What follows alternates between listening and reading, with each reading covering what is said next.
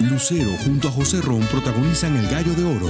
Gran estreno miércoles 8 de mayo a las 9 por Univisión. Y de las mejores. Bienvenidos al podcast de Noticiero Univisión Edición Nocturna. Aquí escucharás todas las noticias que necesitas saber para estar informado de los hechos más importantes día con día. Hoy es viernes 10 de noviembre. Estas son las noticias. Un juez de California ordena difundir videos de agresiones de policías contra reos en cárceles del condado de Los Ángeles y todo después de una demanda por estos hechos. El FBI le incauta dispositivos electrónicos al alcalde de Nueva York, Eric Adams, en medio de una investigación sobre las donaciones a su campaña electoral. Hay luto en Honduras por la muerte de cuatro migrantes en un accidente tras una persecución policial, esto en Texas. Hablamos con la madre de una de las víctimas. Yo sentí que, que mi vida se me fue, porque se me fue mi hija. Y Lionel Messi y el Inter de Miami juegan un partido de exhibición para celebrar que Messi ha ganado su octavo balón de oro. Comienza la edición nocturna. Este es Noticiero Univisión Edición Nocturna con León Krause y Maite Interiano.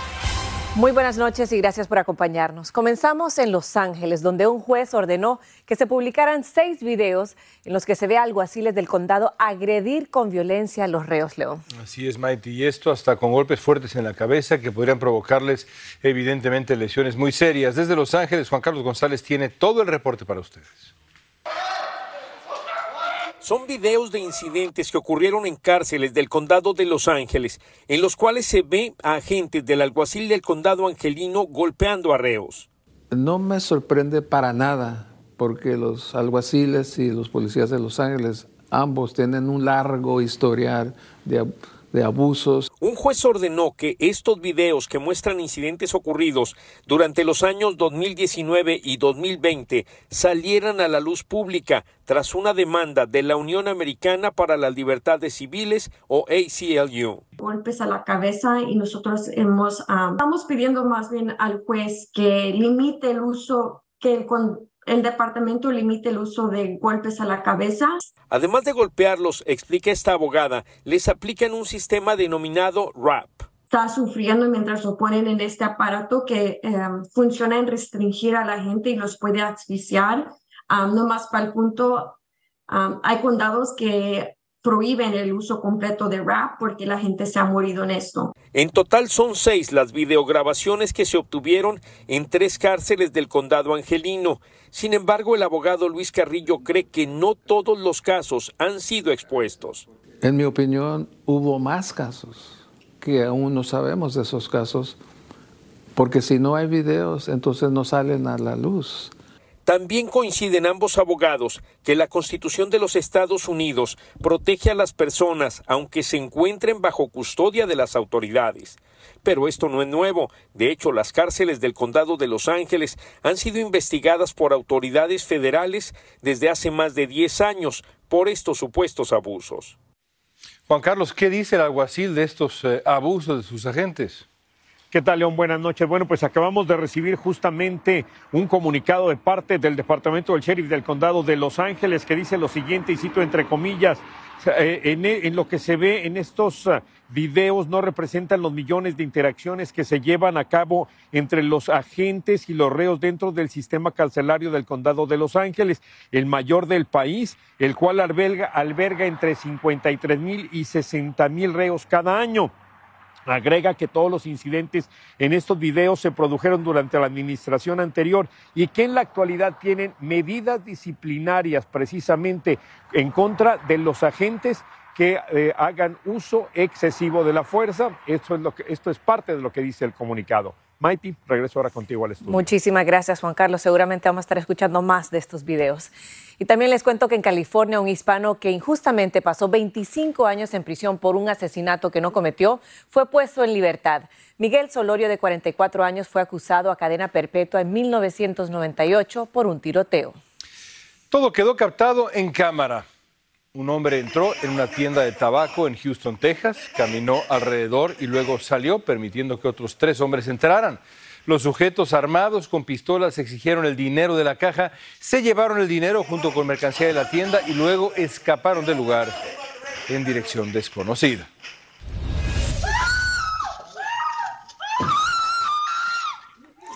Este es el momento de terror que pasó una familia de Illinois al ser asaltada frente a su residencia por dos hombres armados. Una cámara de vigilancia captó cómo los sujetos lanzaron a la mujer al suelo mientras su hija de 12 años llamaba a la policía. Los ladrones se llevaron el auto de su esposo y lograron huir antes que llegara la policía. Y está creciendo el escándalo para el alcalde de Nueva York, Eric Adams. Hoy agentes del FBI le incautaron dispositivos electrónicos, incluido teléfono, iPad.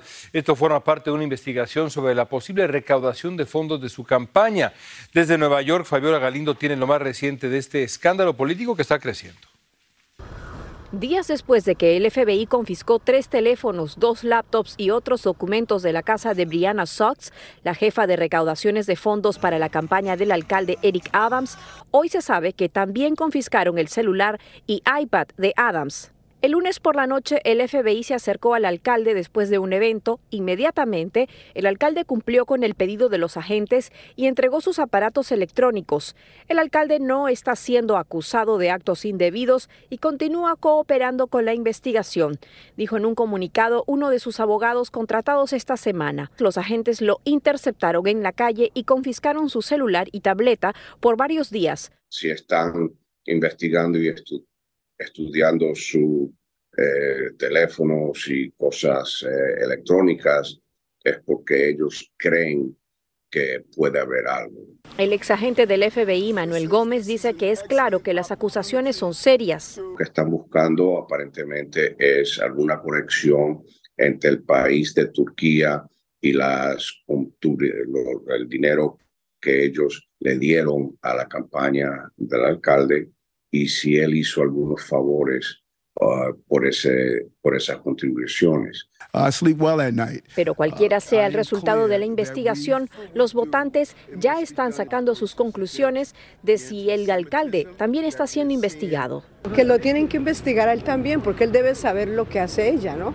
Y bueno, mientras esta investigación se intensifica, el alcalde ya declaró que como ex policía de la ciudad de Nueva York cumplirá con la ley y dice que hará todo lo que las autoridades le pidan. Regreso con ustedes. Muchísimas gracias, Fabiola. Y la jueza a cargo del caso contra el expresidente Donald Trump por la tenencia de documentos clasificados rehusó posponer la fecha del juicio hasta después de las elecciones presidenciales de noviembre de 2024, como lo solicitó Trump y sus abogados. En una decisión de nueve páginas, la jueza Eileen Cannon dijo que se mantendrá la fecha de inicio de mayo próximo, aunque analizará nuevamente el tema en una audiencia el primero de mayo. Y el envío de cartas sospechosas a funcionarios electorales en California, Georgia, Nevada, Oregon y Washington ha puesto en alerta a las autoridades. Y esto porque los sobres contenían fentanilo y otras sustancias tóxicas. El hecho hizo que el secretario de Estado de Georgia calificara los envíos de terrorismo doméstico. El suceso llega en momentos de crecientes amenazas que enfrentan los trabajadores electorales en todo el país. La Guardia Costera rescató hoy a decenas de inmigrantes de una embarcación que se hundía en la costa de los Cayos de la Florida. Un buen samaritano vio que esta embarcación se hundía a varias millas de Key Colony y llamó a las autoridades. Los 34 migrantes fueron llevados a un barco de la Guardia Costera, donde se les dio comida, agua, atención médica. Todos los migrantes serían enviados de vuelta a sus países de origen. Estás escuchando la edición nocturna de Noticiero Univisión.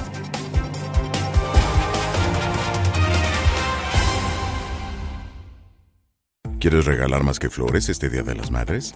The Home Depot te da una idea. Pasa más tiempo con mamá plantando flores coloridas, con macetas y tierra de primera calidad para realzar su jardín.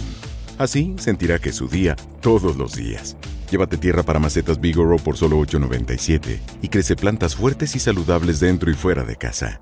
Recoge en tienda y sigue cultivando más momentos con mamá en The Home Depot. Haces más, logras más. Más detalles en homedepot.com diagonal delivery.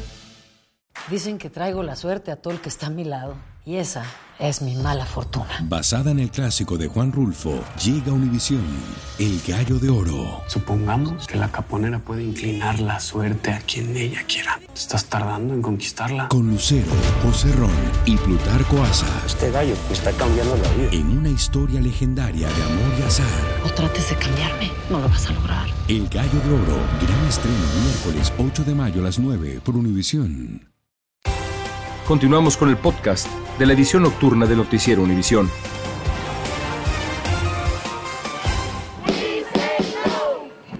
Cientos de personas salieron a las calles de Chicago para protestar en contra de decenas de los planes de la ciudad de construir un campamento para migrantes refugiados. Los manifestantes marcharon hasta la oficina de la concejal en busca de respuestas y para exigir que se detenga el proyecto de construcción. Más de 2.500 solicitantes de asilo permanecen durmiendo en comisarías y aeropuertos de Chicago. La verdad vemos que no quieren trabajar. Yo como inmigrante que llegué aquí de 15 años, empecé a trabajar. A mí no me dieron nada. Yo me lo he ganado trabajando. Estos señores llegan y quieren, no piden, exigen algo que nosotros nunca hemos, nunca hemos hecho. Que muchas que personas que tienen aquí 20, 30 años, nunca les han dado una legalización, nunca les han dado un permiso para trabajar y para ellos andan haciendo hasta lo imposible. El alcalde de la ciudad dice que su esfuerzo se concentra en crear más viviendas para los recién llegados antes de que bajen las temperaturas. Lamentablemente ha vuelto a ocurrir. Una joven que vino a Estados Unidos buscando una mejor vida ha fallecido y hoy la familia de Ana Victoria González ha hablado sobre esta terrible tragedia. La joven salió ilusionada de su natal Honduras, pero a solo tres horas de llegar a su destino en San Antonio, Texas, el auto en el que viajaba se accidentó, causando la muerte de la joven y otras tres personas más. Claudia Mendoza habló con la familia en Honduras. Yo sentí que, que mi vida se me fue porque se me fue mi hija.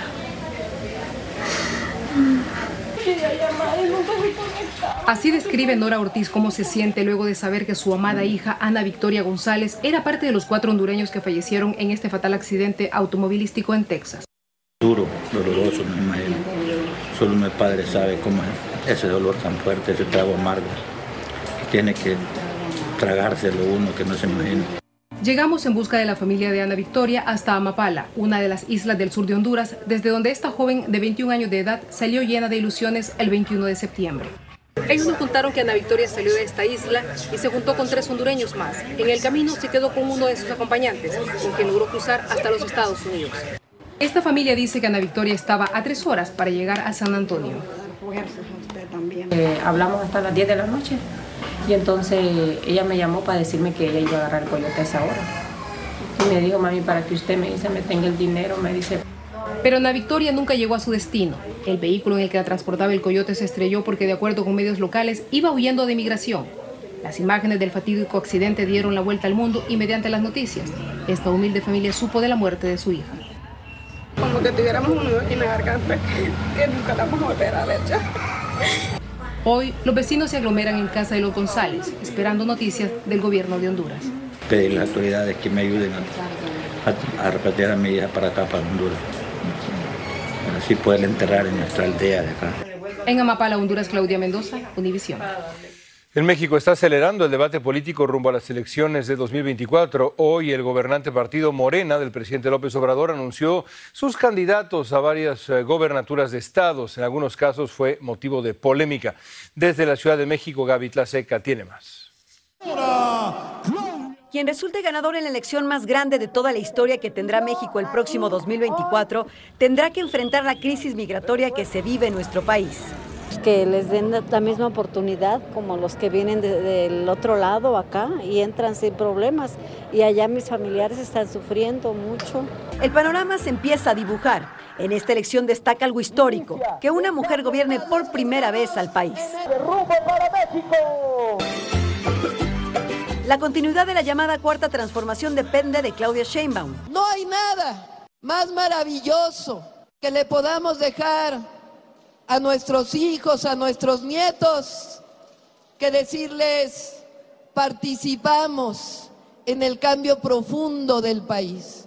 Xochitl Gálvez, precandidata de la oposición, asegura que ofrecerá un proyecto sin mentiras como se hace a diario desde Palacio Nacional. Yo no veo a las personas como votos, yo veo a las personas como, como seres humanos. Samuel García, gobernador con licencia del estado de Nuevo León, anunció una gira por el país para conseguir la candidatura presidencial por el partido Movimiento Ciudadano. Que México puede lograr muchas cosas, merece algo nuevo. Hoy Morena anunciará a sus virtuales candidatos a nueve gubernaturas. La atención se centra en la definición del candidato que competirá por la Ciudad de México, capital del país, que tiene peso determinante en la escena política.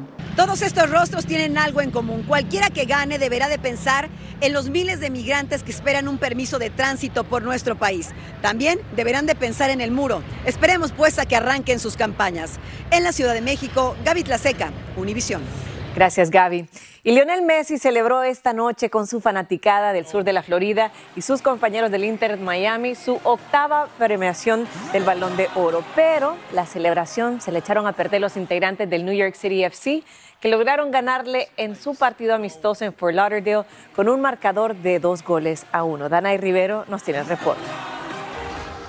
Todo un estadio se vino abajo y los fanáticos solo gritaban un nombre. Veían salir a su ídolo Lionel Messi llevando el balón de oro para enseñarle a todos los presentes su más reciente galardón. Quiero agradecer a toda la gente de, de, Miami, no solo la que estaba ya acá en el estadio, sino en la ciudad en general, por, por el trato que recibí todo este mes, eh, tanto yo como mi familia. El balón de oro que recibió el 30 de octubre en París es el premio individual más prestigioso del fútbol mundial, que premia al mejor jugador y jugadora de la temporada. Familias enteras viajaron de otros países para verlo. La verdad que es un orgullo ser argentino y compartirlo a él, ¿no? Es muy lindo. Más de uno lo idolatra. Messi es todo, es nuestro dios actual. La exhibición del trofeo siguió con un partido amistoso entre el Inter Miami y el equipo New York City FC. Rodrigo Fernández sigue los pasos de Messi. Hoy lo espera con la esperanza de que le firme la camisa que llevaba cuando jugaba en el Barça y la de Argentina. Yo vengo desde Guatemala y vengo a ver a Messi por primera vez. Entonces, básicamente a cumplir un sueño. Y así, con este evento y un juego que terminó 2 a 1 a favor del equipo rival, el club basado en la ciudad de Fort Lauderdale, en Florida, cierra su actividad futbolística de 2023 para descansar algunas semanas antes de volver a la cancha el próximo año. Y es que tienen mucho que celebrar porque Messi es el jugador con más balones de oro de todos los tiempos. Ha ganado ocho y le sigue Cristiano Ronaldo con cinco. Desde la casa del Inter Miami les informó Danay Rivero. Al regreso al estudio. En una encuesta publicada esta semana por Gallup en conjunción con la Universidad de Bentley se le preguntó a 5.500 adultos sobre si el trabajar cuatro días a la semana les afectaría el bienestar en sus lugares de empleo. El 77% de los encuestados dijo que tendría un impacto positivo.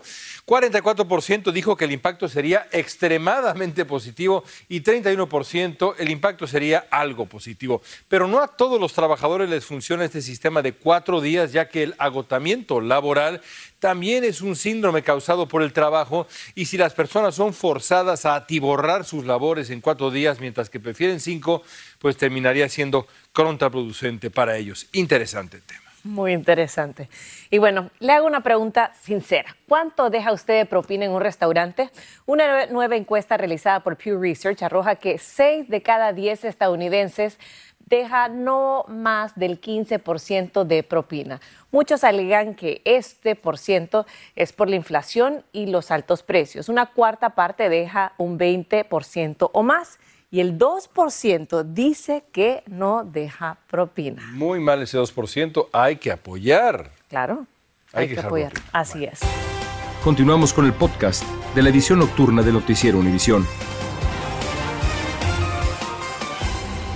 Y un Tesla se incendió en la ciudad de Plano, en Texas. El propietario dice que todo comenzó con la batería.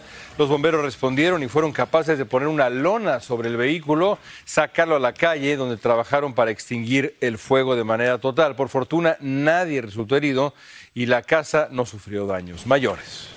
Y un hombre de Missouri hoy está agradecido de estar vivo porque tuvo que vivir sin pulmones durante un tiempo. Tanto vapeo le arruinó su salud, pero unos médicos de Chicago le removieron los pulmones, lo conectaron a un respirador y luego usaron implantes de seno para mantener el corazón en su lugar. Hasta que pudo recibir un trasplante y bueno, se está recuperando satisfactoriamente. Una maravilla científica. Y un estanque costero en Hawái parece ahora una piscina de Barbie, digna de Barbie. Y es que las aguas se han vuelto color de rosa desde el 30 de octubre. Las autoridades de la Reserva de Vida Silvestre de Kealia en Maui creen que la fuente de este color inusitado sea alobacteria, un organismo que prospera en aguas que tienen alto contenido de sal. La salinidad del estanque es actualmente el doble porque el área ha estado bajo una fuerte sequía. Hermoso. Impresionante. Continuamos con el podcast de la edición nocturna de Noticiero Univisión. Ay, ay, ay. Bueno, las nominaciones a los premios Grammy 2024 fueron dadas a conocer hoy. Entre los latinos están Peso Pluma, tu favorito Mighty, Carlos Vives, Juanes, Maluma, Fito Páez. Y las mujeres que figuran, Natalia Lafourcade, Ana Bárbara, Lupita Infante, entre otras. Y la ceremonia se va a llevar a cabo en febrero. Y la vamos a disfrutar mucho. Amigos, disfruten por favor ustedes su fin de semana. Descansen, por favor. Nos vemos el lunes. Gracias por escucharnos. Si te gustó este episodio, síguenos en Euforia, compártelo con otros, públicalo en redes sociales y déjanos una reseña. Hacer tequila, Don Julio, es como escribir una carta de amor a México. Beber tequila, Don Julio, es como declarar ese amor al mundo entero. Don Julio es el tequila de lujo original, hecho con la misma pasión que recorre las raíces de nuestro país. Porque si no es por amor, ¿para qué? Consume responsablemente. Don Julio Tequila, 40% alcohol por volumen, 2020. Importado por Diageo Americas, New York, New York. Si no sabes que el Spicy McCrispy tiene Spicy Pepper Sauce en el pan de arriba y en el pan de abajo, ¿qué sabes tú de la vida? Para, pa, pa, pa. Lucero junto a José Ron protagonizan El Gallo de Oro. Gran estreno miércoles 8 de mayo a las 9 por Univisión. Y las mejores.